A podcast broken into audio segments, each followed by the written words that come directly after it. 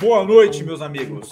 Dia 29 de março, 8 da noite, estamos começando aqui mais um podcast do Kryptonita Cast para falar aqui, bater um papo sobre o mundo das criptos, investimentos nesse tipo, nessa classe de ativos, para também falar um pouco sobre DeFi. Na verdade, hoje o tema é mais direcionado para investimento.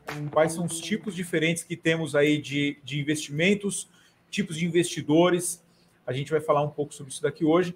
Contamos com a participação de vocês aí no chat. E eu já vou dar aqui uma boa noite para o Big e para o André. Já perguntando para vocês aqui, de uma maneira objetiva, assim, qual, como que você se enquadra, como que você é, gosta de, de, pensar no seu investimento, né? Em que, em que classe de investidor? Começando por você, Big, boa noite. Fala lá, fala André. Boa noite. Vocês estão bom?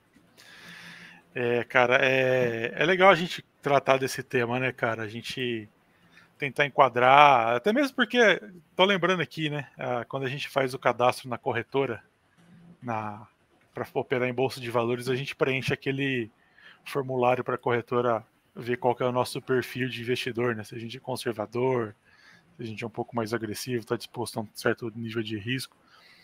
E a gente tratar desse tipo de, de investidor qual é o perfil de cada um no mundo cripto é interessante também, né?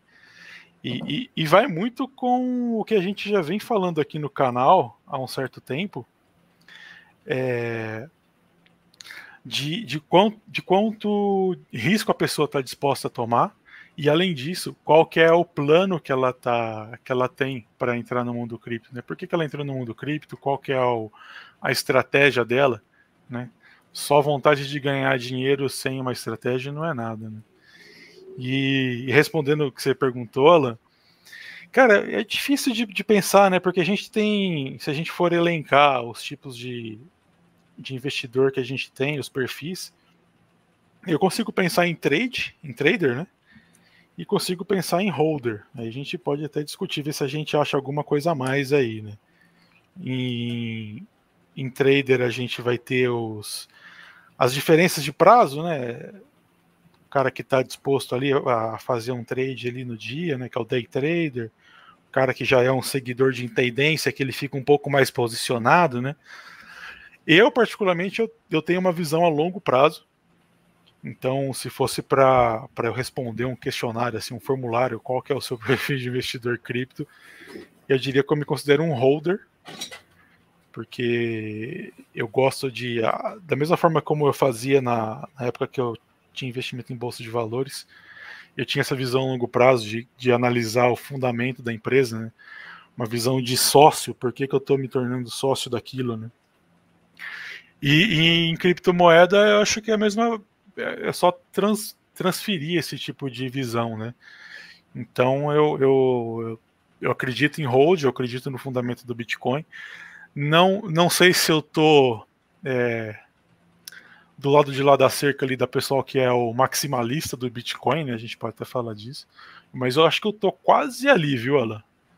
Mas, é, é, mas hoje em dia, né, cara, a gente acaba fazendo de tudo, né? Porque eu faço trade também, né? Tem esse programa agora que você está fazendo, que a gente está fazendo junto ali, né? Tô acompanhando as suas aulas de, de fazer o trade com uma visão mais objetiva, né? Já fazia isso não com esse nível de, de acurácia, mas já tentava alguma coisa mais é, com base em estatística, né? E, mas a gente acaba fazendo de tudo, a gente vai para as DeFi, né? Eu particularmente vou para DeFi também com uma visão a longo prazo, eu procuro algum projeto que tenha um certo fundamento que possa sub, subsistir nesse mercado que a gente vê que é, que é volátil pra caramba, todo dia nasce e morre uma, um projeto. Mas é isso, é. Deixa, eu, deixa o André falar que eu me empolgo, eu vou falando. Ó, né, pro André, eu vou, eu vou acrescentar uma, uma perguntinha a mais, tá, André? A mesma pergunta, né? Como você se enquadra aí como investidor? É, e a outra pergunta que eu quero, para complementar, depois que você responder a primeira, responda essa. Cara, day trader ganha dinheiro? Boa noite, Alan. Boa noite, Big. Boa noite a, a todos que estão nos ouvindo aí. O Alan te provoca, né, André? Ele gosta, ele gosta. É, é bacana, é bom, isso é bom. Tem que provocar. Mas acho que até primeiro puxar esse, esse gancho do Big de, de perfil de investimento e tal, que ele estava citando nas corretoras. E isso é inclusive uma coisa que, enfim, não existe no mundo cripto, né? Lá você tem algumas travas até, se, se você preenche o perfilzinho ali e depois é, vai investir em coisas que teoricamente seriam mais arrojadas, ou eles não vão te deixar, ou você vai receber um e-mailzinho do compliance ali da, da corretora falando que está desenquadrado em relação ao seu perfil. Né? Então aqui não tem dessa, a gente é, é livre, isso é muito melhor, mas claro que junto a isso vem a responsabilidade também de, das nossas ações, enfim, é, não tem ninguém protegendo você ali, né? Você e, e pronto, né? E, e, nesse sentido, até o, o Big citou, eu ultimamente também estou me tornando um pouco mais maxim, maximalista em, Bitcoin nesse sentido.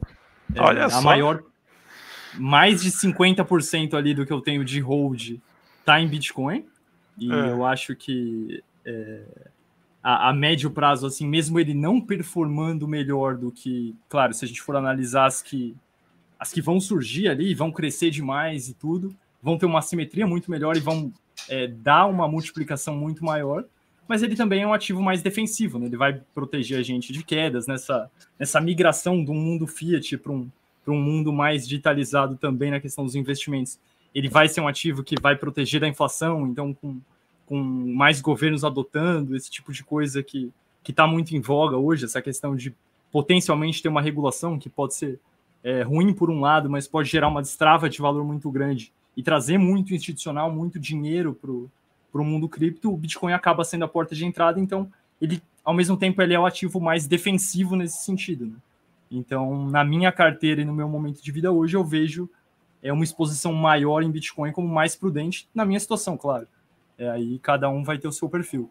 Então, na minha carteira ali, eu já passei, a, é, apesar de não muito tempo em cripto, por, por várias etapas. Já ano passado ali a gente já foi para os joguinhos e tudo. Entrei em uma série de DeFi's, algumas inclusive sem tanto fundamento, mas com um pezinho pequeno ali e tudo. Mas atualmente, basicamente eu sou holder e uma parte relevante do meu capital ela vai para trade. E em trade, eu gosto de, de entrar em ativos ali que que estão teoricamente mais fortes do que, o, do que o Bitcoin. E nesse sentido tem de tudo, né? Então, respondendo a pergunta que o, que o Alan me fez, day trader ganha dinheiro sim, mas também tem muita gente que perde. Então, tem os dois lados da moeda. E talvez eu acho que tenha mais gente que perde do que gente que ganha porque muita gente acaba entrando, indo para esse lado, se empolga demais, entra com uma mão mais pesada do que poderia ou com uma estratégia não muito legal, acaba perdendo e sai do mercado. E aí o cara que ganha dinheiro e é consistente ali, ele acaba ficando por mais tempo e entra gente nova que acaba repetindo os mesmos comportamentos e perde dinheiro. Então eu acho que tem mais gente que perde dinheiro, mas os que ganham dinheiro e são consistentes com estratégia ali, eles ficam bastante tempo no mercado e conseguem no longo prazo construir fortuna mesmo dessa forma ali de com trades e tal. E aproveitar esse gancho e perguntar para você, Alan, qual que é a sua estratégia ali? Que tipo de investidor você é em cripto? É, cara, eu eu vou eu vou ser obrigado a dizer aqui de uma maneira mais evasiva, né, que eu sou um cara eclético aí na é, no mundo dos investimentos, né? Eu eu, eu costumo enquadrar aqui alto risco, com certeza, né? Todos nós aqui somos investidores é, com apetite para o risco. E, e aqui dá para fazer uma diferença entre os prazos, né? Que se espera ter um retorno no investimento, todo mundo faz isso para ganhar dinheiro, para crescer o patrimônio, né? E aí é, a diferença está no prazo, né? Aquele cara que está colocando dinheiro hoje, que sabe que só vai conseguir ver algum resultado lá em 2030 ele seria um holder, seria um investidor de longo prazo. É, para quem quer um, um, um, um, giro mais rápido ali, para começar a construir ali um, saldo, né, um lucro, e aí usar esse lucro no dia a dia, já vai é, tá trabalhando com prazos menores, e aí o, o José escreveu até aqui de scalp, né? Então são essas definições aí que o pessoal tem para trade, né? O Zé querendo arrumar treta ali, ó. O Zé tá louquinho para arrumar treta. É. Então tem o scalper, tem o day trader, tem o, tem o swing trader. E, e eu, eu gosto de pegar um pouco é, de cada, não, não num prazo tão curto, né? Eu gosto de trabalhar é, de swing trade para frente, prazos um pouco mais é, é, um, um, pouco maiores, né? Mas eu vejo que é vantagem trabalhar com todos com todos os tempos gráficos, com, com toda forma de é, que se possa, quando o cara tem alguma experiência, ganhar dinheiro, né? É, só que aí, André, eu até vou, vou devolver a pergunta para você, cara. Você que tem uma experiência, já foi CNPI e tudo mais, você tem uma experiência boa, é, inclusive conhecendo outros traders, né? É, eu acredito, cara, que muita gente chega nessa parte aqui, é uma coisa que eu vejo também, é, chega na hora de fazer investimento e o pessoal é, é respondendo dessa mesma forma que eu, né? Que é eclético, a pessoa não se conhece tão bem, não, não entende os riscos que estão é, ligados ali a cada, cada um dos prazos operacionais, e aí eles fazem uma lambança, né? Os caras começam num ponto, terminam no outro, mudam um trade no meio do caminho, não quer pôr stop, puxa o stop, coloca alvo muito longo, depois baixa o alvo, quer sair no 0 a 0 Tem um monte de, é, de erro que o pessoal comete por conta desse tipo de coisa, né? Deles não conhecer o próprio perfil, não fazer um planejamento e tal. Então a pergunta é se você também vê esse tipo de coisa, se você acha que é, era possível para os traders, de uma maneira geral, né, evitar um monte de erros se eles começassem pensando pelo prazo que eles querem trabalhar. Eu acho que sim, tem uma certa, uma certa relação com isso, Alan, mas eu particularmente eu não gosto de, de, por exemplo, me colocar numa caixinha ali. Eu sou day trader, eu sou é, swing trader, eu sou position trader. Eu acho que é, conhecendo bem, assim, a, a, se você tem uma, uma estratégia, uma forma de operar, você consegue operar essa estratégia em uma série de tempos gráficos diferentes. E, e esse tipo de coisa que você citou, por exemplo, do, do cara ficar travado ali e tal, e querer sair no zero a zero e tudo, os traders experientes, eles acabam usando justamente essa psicologia que os traders iniciantes e tal, quem está deixando o dinheiro na mesa para o mercado ali, eles acabam usando isso a seu favor, justamente para ganhar dinheiro, né? Então tem os pontos de, de, de, resistência, de suporte e tal. Em cripto também tem uma, uma série de outras coisas que não existem tanto é, em, em mercados tradicionais. A, a forma de tradear é um pouco diferente também em cripto tem muito mais falso rompimentos do que, por exemplo, em mercados tradicionais. E aí os, os traders mais experientes em cripto também acabam utilizando isso a seu favor. Porque, por exemplo, na hora que que está tendo um rompimento, por exemplo, um rompimento para cima, é, muito, muitos traders de escola tradicionais e, e que têm muito sucesso no mercado tradicional, eles acabam, por exemplo, entrando no rompimento ali. Só que muitas vezes isso é um falso rompimento, tem um fake out para baixo, e aí o, o, eles acabam virando liquidez para o mercado e para os traders mais experientes, para as instituições e tal. Então eu não vejo tanto dessa forma de, de tempos gráficos diferentes, mas eu vejo com uma, uma certa diferença no, no trade de cripto e, e, o trade de mercados tradicionais. Uhum. Mas eu acho que em cripto você tem inclusive mais elementos para tradear. Então, ferramentas como o TRDR, que você consegue a, analisar as liquidações e esse tipo de coisa, são uma ajuda gigantesca para traders mais, mais experientes ali, né? Então. Os dados é... on-chain também, que você não tem no mercado tradicional, isso ajuda pra caramba, né, cara? Sim, mas dados on-chain aí talvez seja para uma coisa mais de longo prazo ou médio longo uhum. prazo. É. Porque é se você está analisando o dia a dia ali, Big, é. o on-chain acaba que, pelo menos na, na minha forma de operar, não é algo que, que eu vejo ali. Que não, sempre, não vai te assim, influenciar assim, tanto, então. Exatamente. Cara, você falou um negócio ali que eu fiquei. Que eu te perguntar, você falou do que não gosta de caixinha, se colocar numa caixinha e tal. Aí você falou assim: ah, eu sou holder, mas é, você falou que quase 50% do que você tem você faz trade. E aí, por que, que você se define como holder, sendo que quase metade você coloca em trade? Foi o que eu entendi, pelo menos. Certo. É, é que é mais ou menos assim, ó. Tem uma parte de hold que eu não mexo de jeito nenhum. É. Então, se caísse para 10 mil, o Tamo BTC, junto. por exemplo, e todas as outras moedas descessem, eu uhum. manteria uma determinada quantidade ali. Mas tem uma uhum. parte ali que eu tenho em Bitcoin, Ethereum, por exemplo, que eu faço position, por exemplo. Ah, entendi.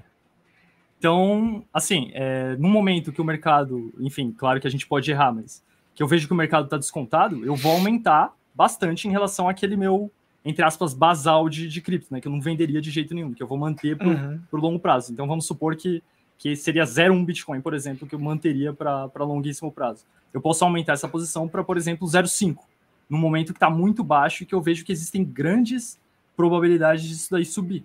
Só que uhum. lá em cima, conforme ele for subindo e tal, e eu ver que o mercado está muito eufórico, e eu julgar que seja interessante sair, eu posso ir saindo e descascando um pouquinho dessas posições. Então não seria um hold naquela quantidade ali. E, e, esse valor, por exemplo, que eu falei de, pô, eu deixo uma, uma parte considerável do que eu invisto em cripto para trade também, é, mas isso não significa que é, seja 50% do meu capital, porque em trade, por exemplo, eu, não só eu, mas muitos traders usam a alavancagem. Então, por exemplo, se eu deixo 5% do meu capital disponível para trade, só que eu alavanco ele 10 vezes, eu consigo uhum. entrar com posições de até 50% do total que eu tenho dentro do mercado cripto. Então, a alavancagem Entendi. também serve para aproveitar momentos de mais curto prazo para tentar pegar simetrias, né? E, e ali no trade sempre atuando com stop e tal, então é um pouco diferente mesmo das posições de position, que são diferentes daquelas posições de hold eterno. Então são três coisas ali um pouquinho distintas que pessoalmente eu gosto de fazer na, na minha carteira. Uhum. Deixa eu falar uma parada aqui, um, já vou jogar um, uma pimenta aí na, no bate-papo. É, sobre paciência, cara. Olha só. É, no o mundo das criptos, a gente sabe que é uma, uma oportunidade né, completamente assimétrica ali de risco-retorno. Né? A gente tem uma, sei lá, apesar de ser altíssimo risco e você tem o risco ali de perder 100% do seu capital, você também tem um risco ali, uh, e a gente vê isso acontecendo em várias moedas, a gente vê risco de aumentar em 30, 40, 50, 200 vezes o seu capital em um ano, por exemplo. A gente viu isso algumas vezes. Aí a pergunta para vocês é, é, em relação a, a justamente pensar em, em, longo prazo, em bons projetos, ao invés de trade. O cara que tem mais paciência de pensar no longo prazo, é, não necessariamente tendo que parar o trade, tá? Mas focando nisso, buscando bons projetos, projetos que sejam em fase inicial, por exemplo, e esperar o longo prazo, é, mesmo sabendo que o risco é alto de perder todo o valor investido, mas que o resultado pode, pode acabar sendo melhor do que de trade. O que, que vocês acham? Quer começar pode, começar. pode falar aí, André. Eu acho que funciona muito bem, são perfis diferentes, né? Então, é, análise fundamentalista em, em cripto, né? Já tem até alguns especialistas nisso, mas eu acho que é algo realmente muito interessante, só que ele é muito tempo intensivo. Então, eu acho que nesse caso, é, se a pessoa consegue parar para estudar os projetos a fundo, é, tudo mais e tal, de fato ela consegue filtrar muito bem projetos que estão em fase inicial ou fase intermediária ali, mas que tem um potencial de crescimento gigantesco e concentrar a maior parte dos recursos que ela tem em cripto nisso.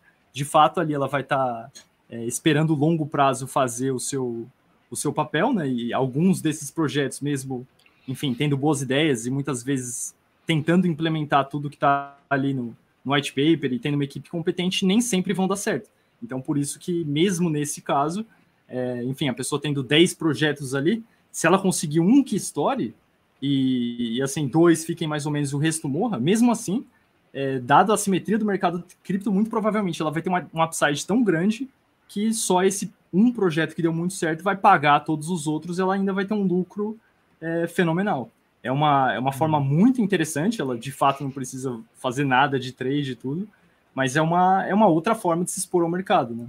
É, dado que atualmente, por exemplo, aí voltando para o meu caso, né, eu não estou com tanta disponibilidade de tempo para ir a fundo no, no, estudo de projetos e tudo, eu prefiro focar mais aonde, enfim, eu tenho mais segurança, que no, no hold seriam, enfim, basicamente Bitcoin as, e as moedas maiores, e focar onde Uhum. Acaba que eu consigo basicamente utilizar o que, o que eu já estudei, aplicando algumas estratégias, gastar pouco tempo em trade, mas com isso conseguir remunerar o, o meu capital de, de uma forma que eu julgue interessante. Então eu acho que, só para resumir, essa questão fundamentalista ela funciona muito bem a, a longo prazo no mercado de cripto. É, mas que, que é algo que você também precisa se aprofundar, precisa entender os projetos, precisa entender de tokenomia, precisa estudar muito bem uhum. ali, acompanhar a equipe, acompanhar as entregas, né? É, acompanhar uhum. também o, o mercado como um todo, o que os concorrentes estão fazendo, se, se de fato os diferenciais ali que, que aquele, aquela equipe, aquele projeto está tentando implementar é, né, é algo que não tem no mercado, que vai conseguir superar ou mesmo competir com, com, com outros projetos semelhantes e tudo mais, mas, Cara, mas eu acho algo interessante. E você, você tá falando você tá falando tudo isso aí, você tá descrevendo um projeto aí que eu gosto, viu? O Alan vai ter dar uma risadinha aí que eu acho que ele sabe. antes, né? Mas, é, mas nem vou falar aqui. A galera vai. Se, se a galera souber, coloca no chat aí. Que isso tudo que você falou é, é um projeto que tá rolando aí, né? Ao meu ver, né? Não quero influenciar ninguém aqui. Mas isso tudo, cara, é a minha visão. A minha visão de para cripto, para esse tipo de, de, investimento. Eu, eu hoje eu tô 100% em cripto, né? Eu deixei todos os outros investimentos que eu tinha, bolsa, bolsa americana, tesouro, é, o que mais que eu tinha? Você é, não tá no 90 10 não, cara? 90% tesouro e 10% cripto, pô? você, gosta de uma treta, Elan?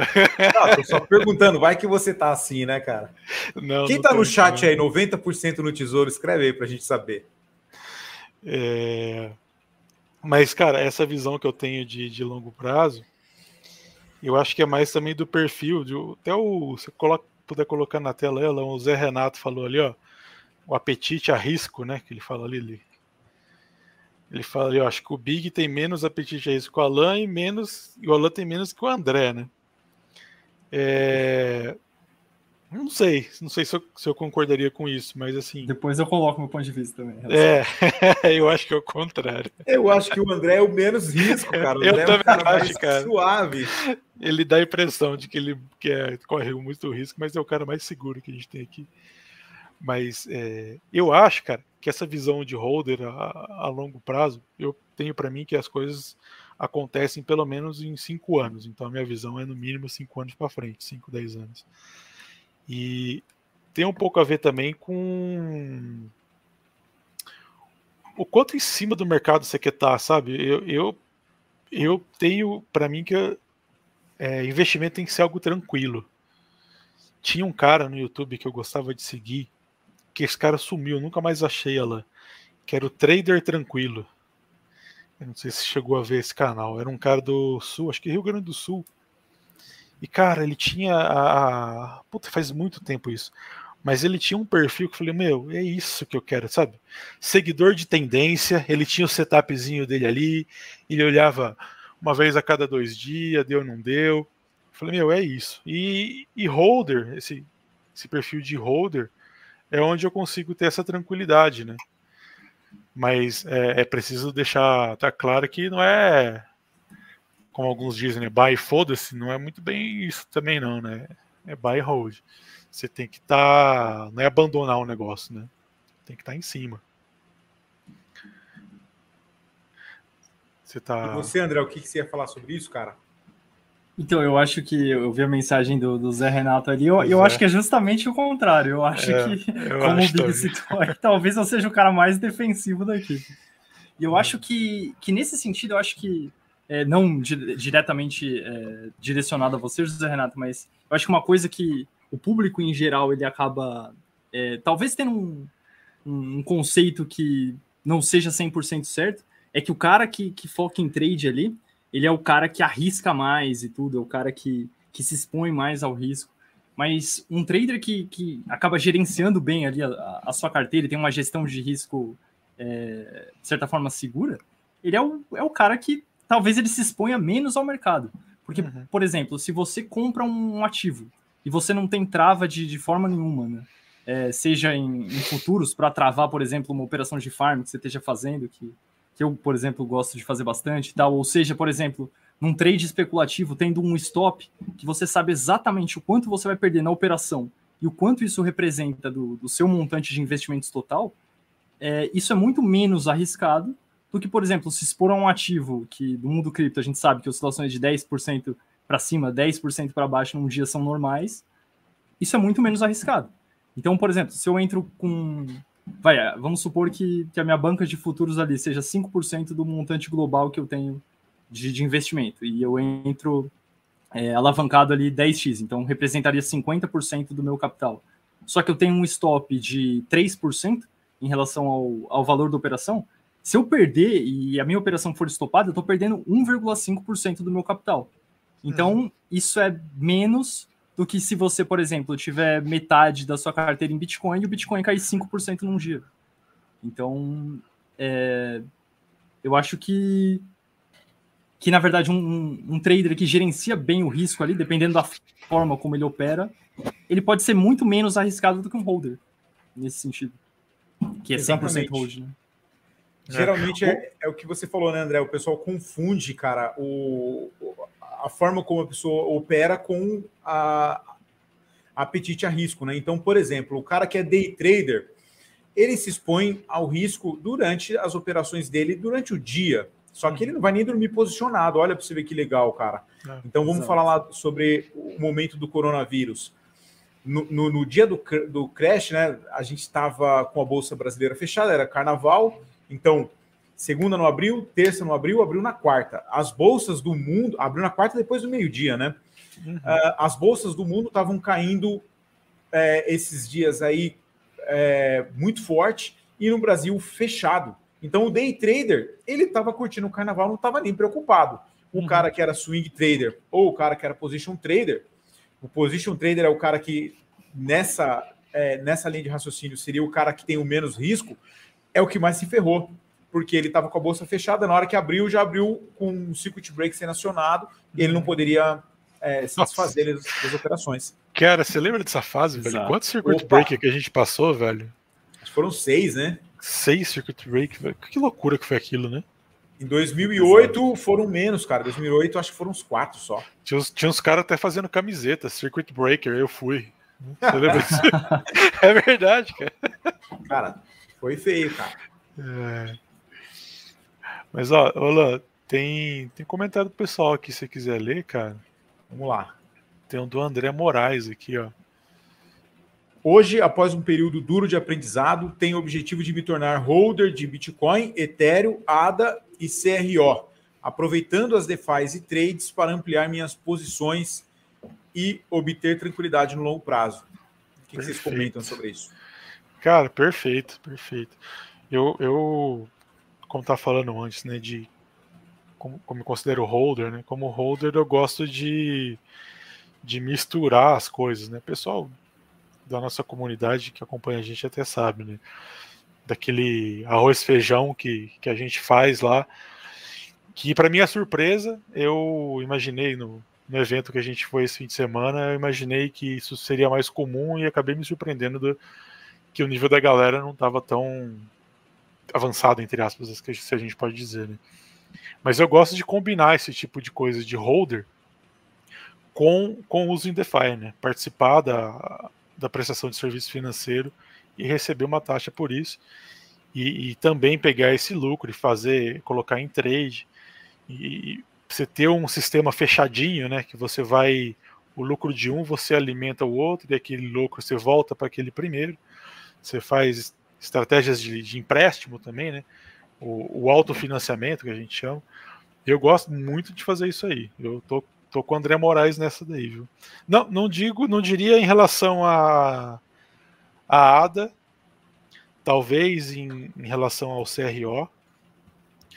É, eu, eu, tenho, eu tenho a impressão que o, a ADA Cardano ela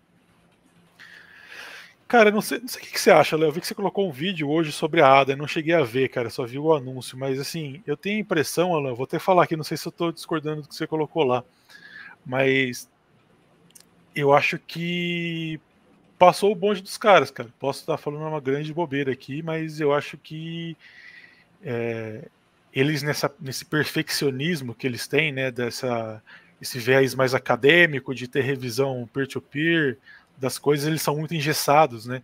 E a gente tem que o mundo cripto é um mundo muito dinâmico, é tudo muito para ontem. E os caras, eu acho que passou. Eu acho que passou o bonde deles, cara. Que que você que fez o vídeo lá, o que, que você fala da ADA, cara? eu, eu falo que justamente tem essa possibilidade, né, cara, de ter é. passado o bonde, dos caras serem muito lentos, né, que pode ser ao mesmo tempo uma vantagem e uma desvantagem, né? Essa é a desvantagem de, de frustrar o pessoal, porque eles não entregam nada, eles demoram demais. É. Por outro lado, eles podem entregar coisas boas. Então, acho que sim, Big, eu acho que, que, que é, essa impressão aí tá correta, mas, cara, a gente tem é, visto. É uma, é uma impressão, mas eu não bato martelo, sabe, cara? Eu fico Sei. muito indeciso ainda, sabe, do que, que eu penso em respeito da, da ADA. É, eu acho que qualquer um, é, qualquer, qualquer um desses projetos que sejam bons, que tenham potencial e tal, e a pessoa queira investir, a pessoa tem que investir primeiro ciente de que pode virar zero, uhum. ou quase zero, né? Cair muito, o negócio. É, então tem que gerenciar o risco nisso. Uh, e tem que acompanhar o projeto no andamento deles ali, tem que ver que eles estão entregando e tal. Antes de começar a live aqui, eu até falei para vocês aqui sobre a Terra Luna, né? Que é um é. projeto que o André, inclusive, é, é, trabalha bastante lá, utiliza bastante.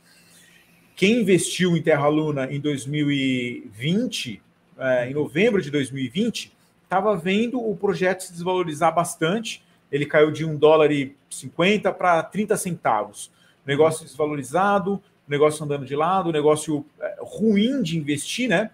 Muito difícil alguém querer colocar dinheiro olhando para o gráfico num projeto como aquele.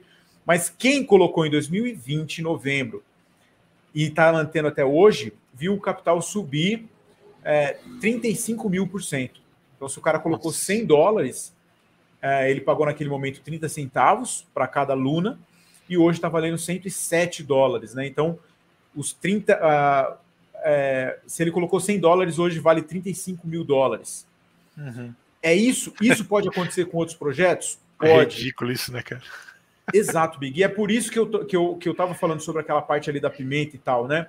Eu acho que trade faz sentido, mas eu acho que a pessoa tem que ter ciência e, e tem que estar tá bem claro para ela, né? Que não é o trade que vai mudar ela de patamar. O trade vai ajudar a ganhar um pouco de grana, isso, na minha visão, evidentemente, né?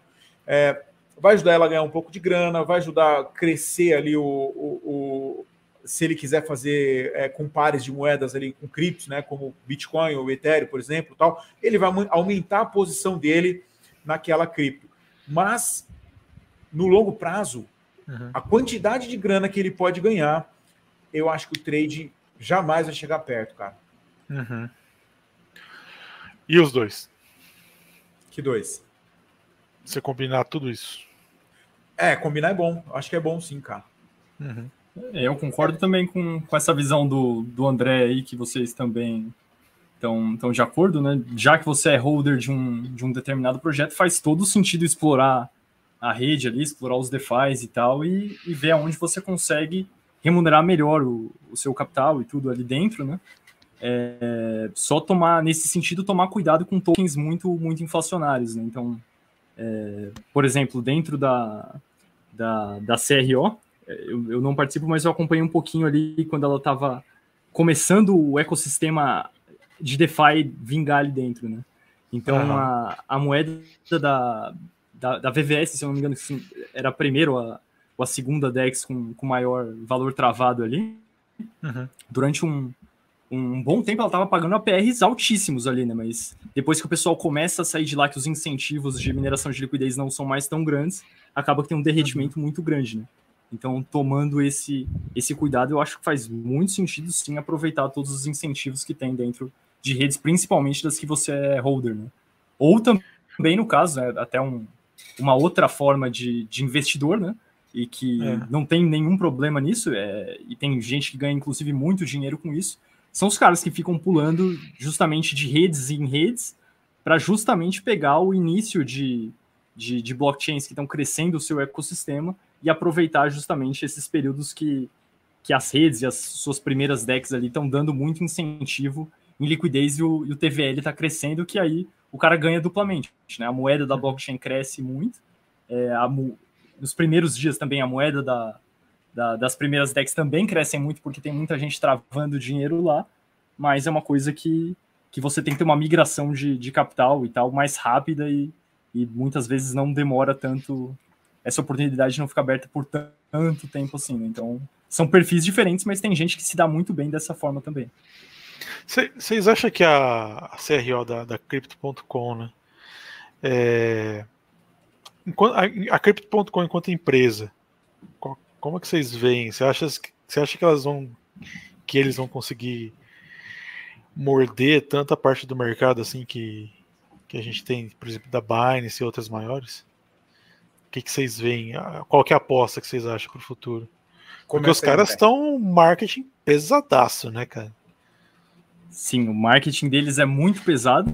Eu, é como usuário ali, eu usei a, a rede só bem no, no início ali, justamente para aproveitar ah. esse, esse incentivo de mineração, mas, enfim, eu não gostei tanto da, da rede nesse sentido.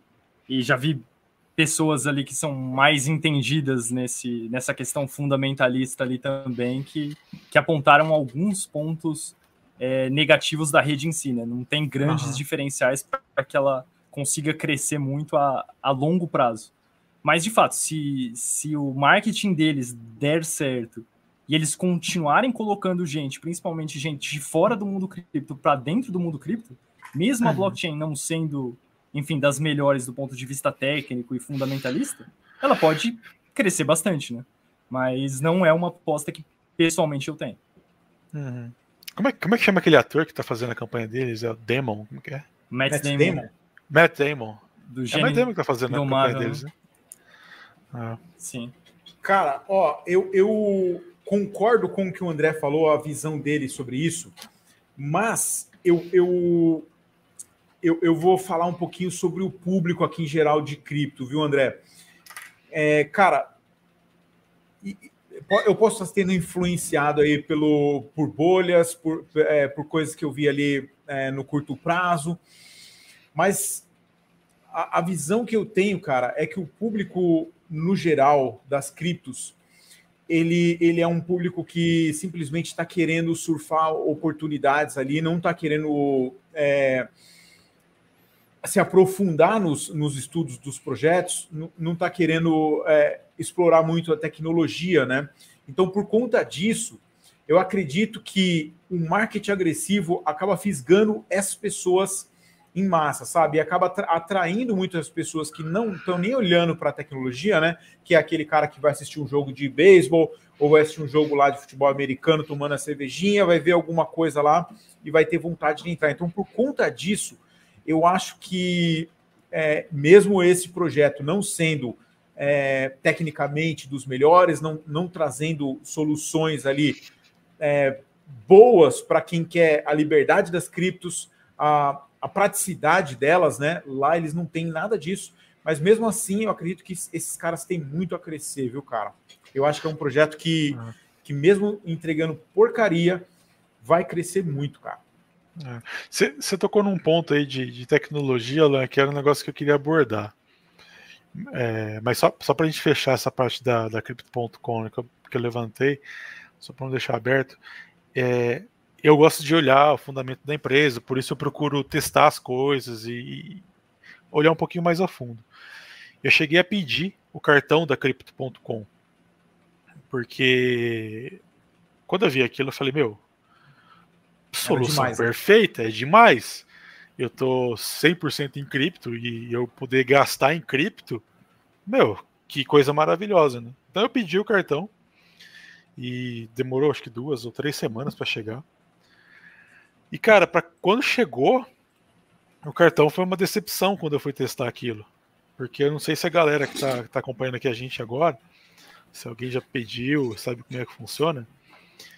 Eu, quando eu vi o site dos caras, vi propaganda, eu fui atrás, fui pesquisar, eu fiquei com a impressão de que você colocaria criptomoeda no cartão, carregaria aquele cartão, é um cartão pré-pago. Você carregaria, por exemplo, uma stablecoin de dólar e você poderia usar aquilo e ele faria aquela conversão automática para você, né? sem você ter trabalho algum. Mas para minha surpresa, não. Ah, como é que funciona o cartão da Crypto.com?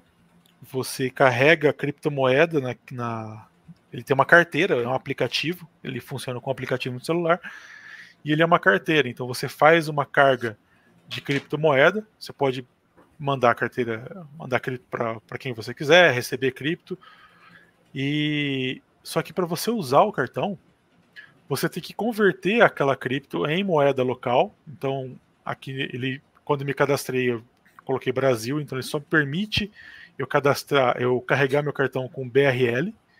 Então eu tinha que converter os meus, os meus stablecoins de dólar para BRL. A partir dali, carregar o meu cartão. E aí eu poderia usar meu cartão em BRL travado naquela conversão.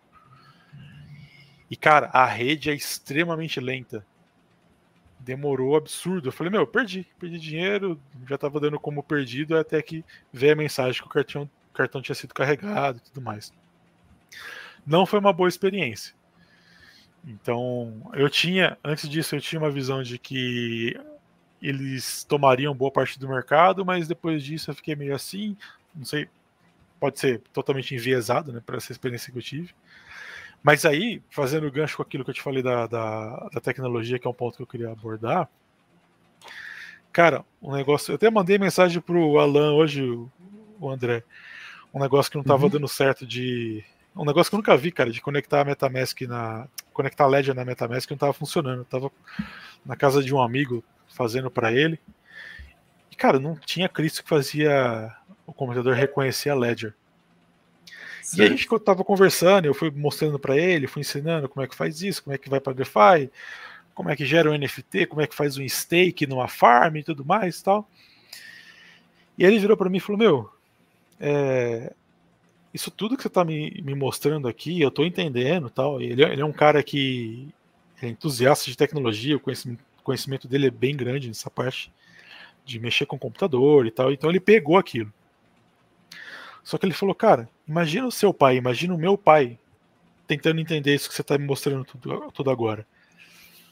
E aí a gente acabou chegando numa conclusão, cara, que isso tudo que a gente faz, é, você usa uma plataforma de lending, você vai para uma DeFi, aí você pega aquele lucro, você vai faz um hold, não sei o quê. Esse, esse emaranhado de coisa que a gente faz que hoje parece simples para a gente, para o cidadão médio, para o homem comum, cara, ninguém vai dar conta de fazer isso, sabe? Então eu acho assim, a gente tá. Posso até estar tá saindo do tema aqui, né? Mas assim, é... a gente é muito entusiasta de uma tecnologia da, do DeFi e da o mundo cripto que proporciona uma liberdade para a gente, né? De, de, o mundo descentralizado proporciona isso para a gente, só que a gente está sendo entusiasta de um negócio que eu acho que vai demorar décadas para isso atingir a massa, porque para fazer tudo isso é muito, muito complicado. Eu acabei chegando nessa conclusão hoje com esse meu amigo. Perfeito, eu queria ver o que, que vocês acham disso, cara, porque até no final a gente falou assim, meu, a pessoa que conseguir trazer uma tecnologia que vai deixar isso tudo transparente para que você não tenha que pensar no que você está fazendo, esse cara vai ganhar dinheiro. Então eu queria ver de vocês, o que vocês acham disso tudo? Cara, eu ia, eu ia levantar esse ponto agora que você falou em outras palavras. Então, dois pontos. O primeiro é, é voltando só para falar que o meu ponto ali, eu, eu, concordo com o Alan. Então, independente se a CRO ou qualquer outra rede, se tiver muita gente entrando e muito dinheiro entrando, pode ser o pior projeto do mundo que ele vai crescer.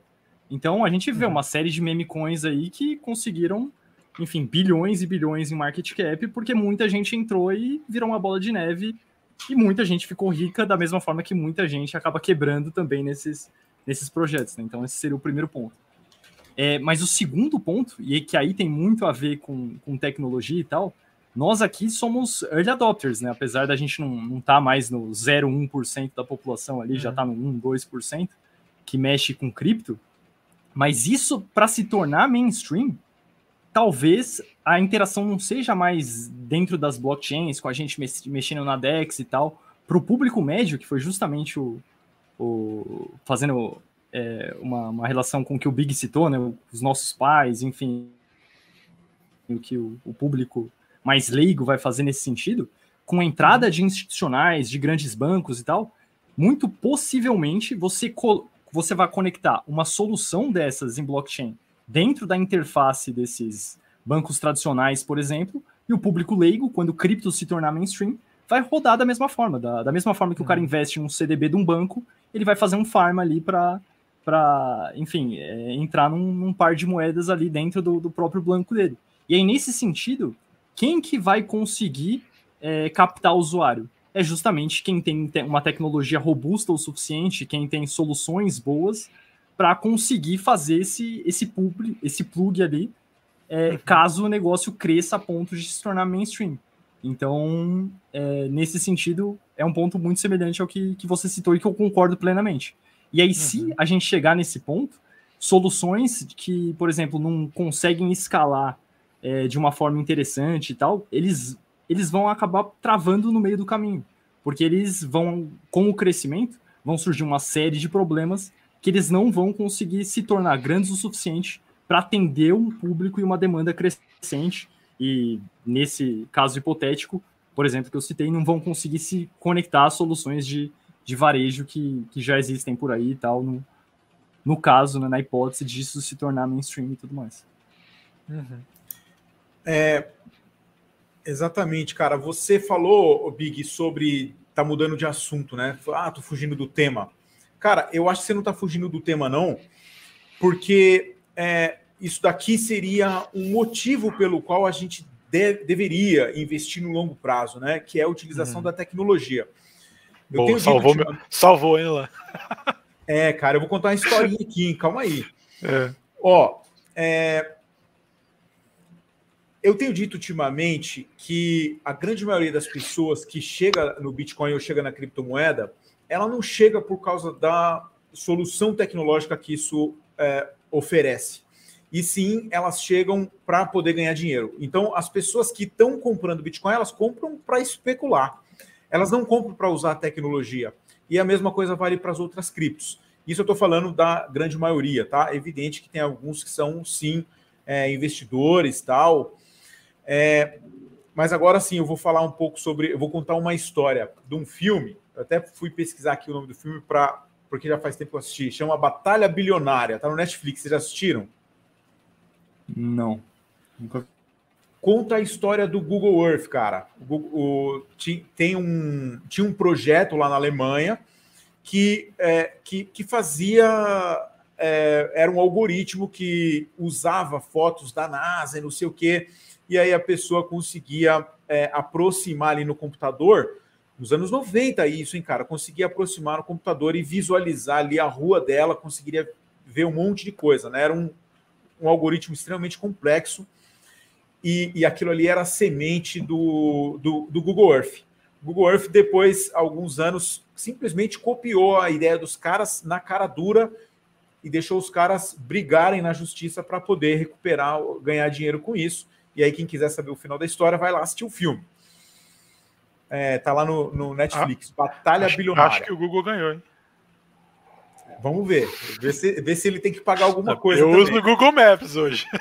Google Maps. É, mas lá naquele filme mostra uma coisa interessante, cara. Eles estavam lá na Califórnia, ali, é, curtindo uma festa, um monte de pessoal tomando uma droguinha, não sei o que e tal. E um desses caras, um desses desenvolvedores ali desse projeto, é, começou a conversar com o outro ali e caiu o Steve Jobs no peito dele, cara. É, e, e, a história lá, né? Eles contaram uma história do Steve Jobs que, que assim, cara, nos anos 70 é, ele viu um, um, cara usando o mouse. Era um mouse, era um negócio, um trombolhão, sabe? Ele olhou aquilo e falou, cara. Aí ele comprou a patente do, do cara por 100 dólares. A patente do mouse é do Steve Jobs. Ele comprou aquela patente e ele chegou para a equipe dele e falou: Mano, se vira, vocês têm que fazer isso aqui virar um negócio que caiba na mão da pessoa e que custe 10 dólares se vira como vai fazer isso. Então os caras tiveram que se desenvolver. Eu estou falando isso, essa história aqui, é justamente para é, falar sobre esse ponto aí que você levantou, Big, que, cara, é, a, te a, tecnologia não vai nascer pronta, né? Apesar de algumas nascerem mortas, como foi o caso do Blu-ray, como tem alguns outros é, exemplos aí de tecnologia. Óculos. Elas. Hã? Óculos de realidade virtual. É, isso aí você fala, né?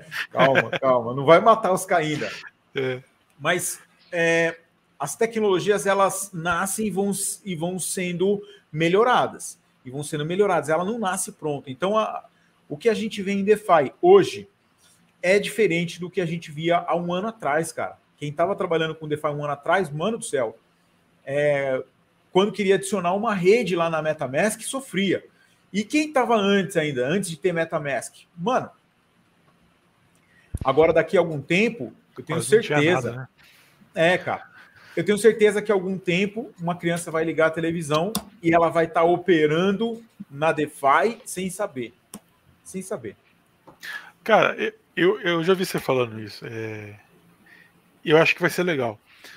Só que ao mesmo tempo que eu fico entusiasmado com essa possibilidade da gente ter uma, uma transparência, né?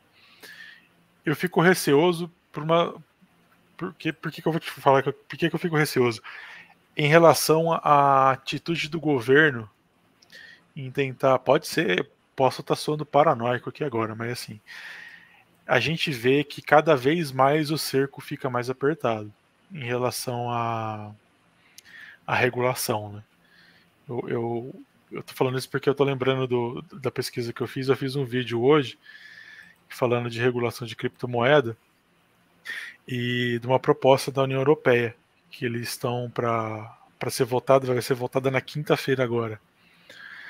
E a proposta dos caras é apertar o cerco em relação às nossas carteiras. Então, coisa que a gente faz na Ledger, na MetaMask, eles vão obrigar as corretoras a irem atrás dessas informações e reportar para o governo. Então, quando a gente vai fazer uma transferência da Binance para MetaMask ou para Ledger, a corretora vai ter que registrar aquela carteira e vai falar assim: acho que essa carteira aqui é do Big.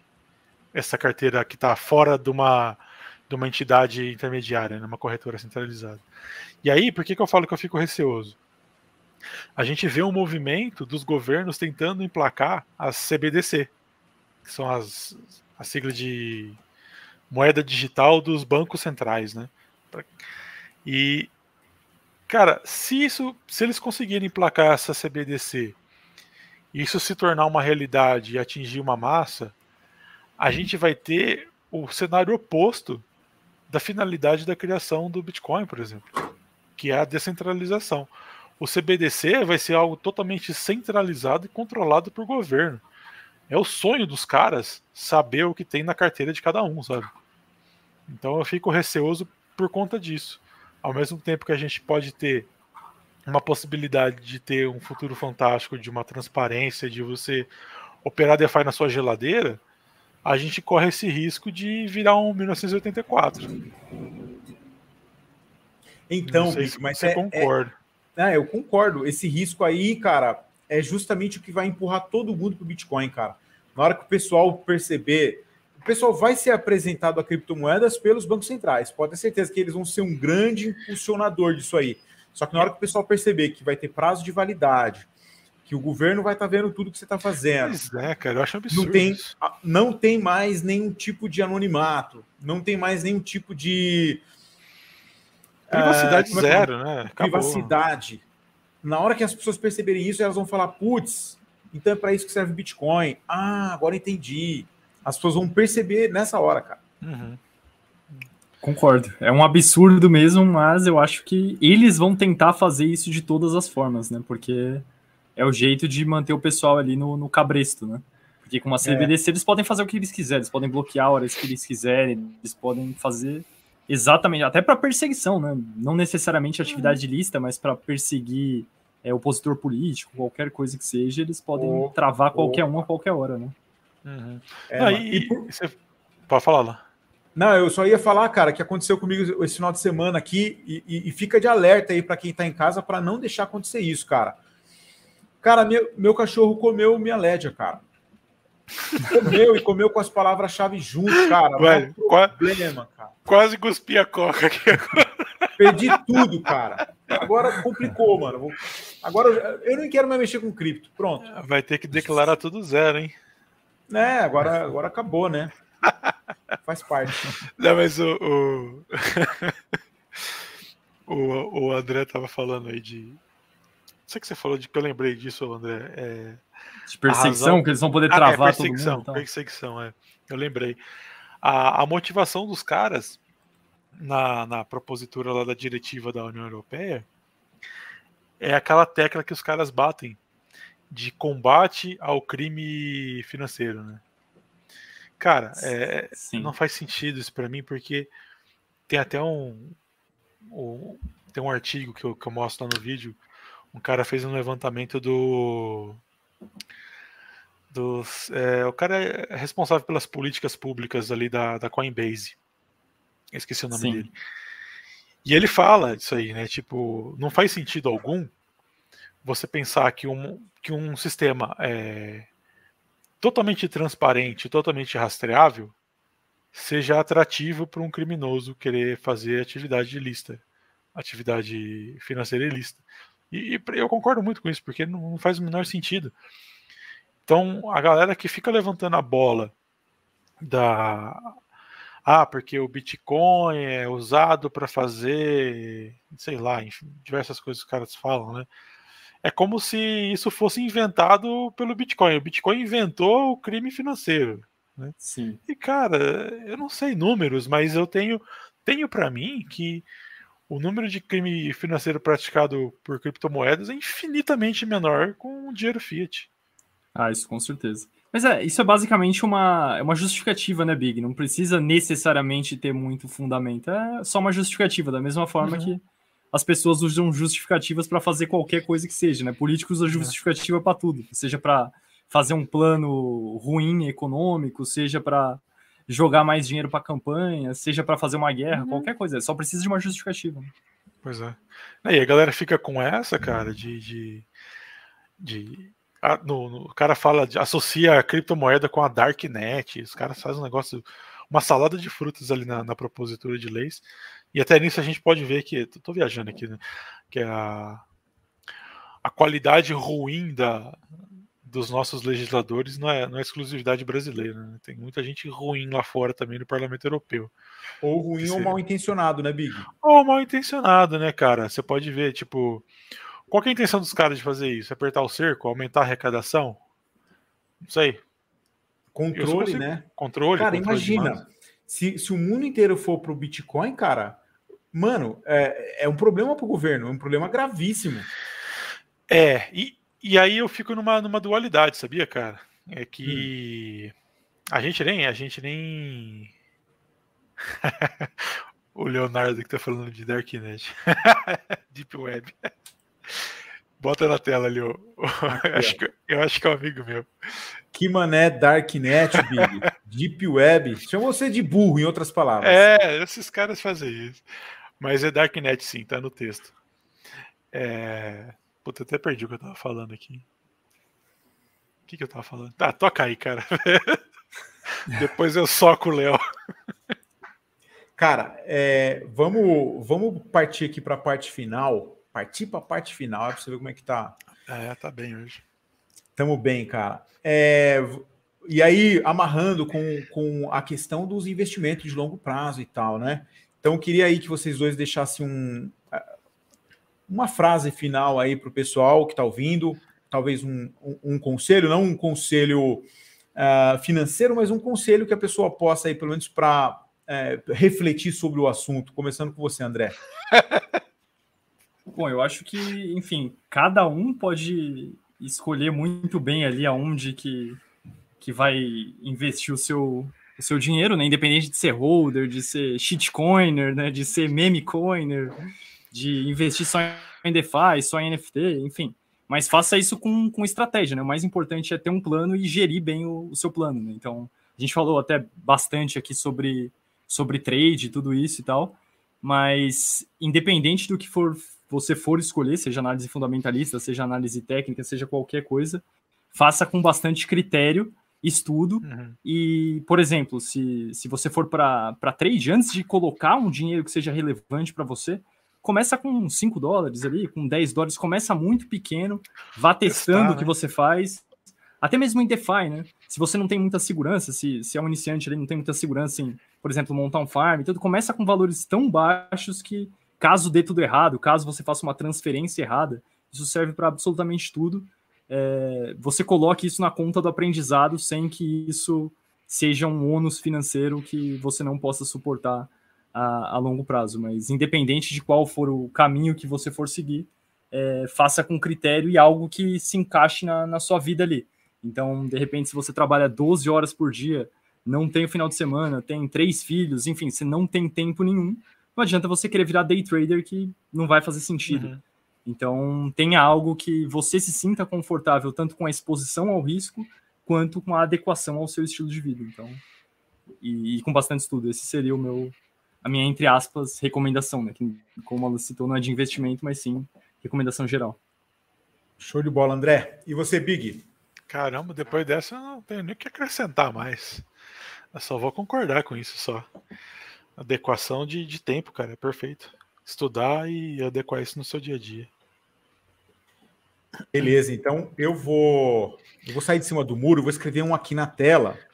Lá vem. E aí quem está ouvindo a gente pelo quem está ouvindo a gente pelo Spotify ou por alguma outra rede não vai ouvir o que eu vou falar, hein? Eu vou só escrever aqui a minha orientação para o pessoal, já dando um boa noite, um obrigado para todo mundo. Valeu, meus amigos. abraço. Valeu, senhores. Abraço.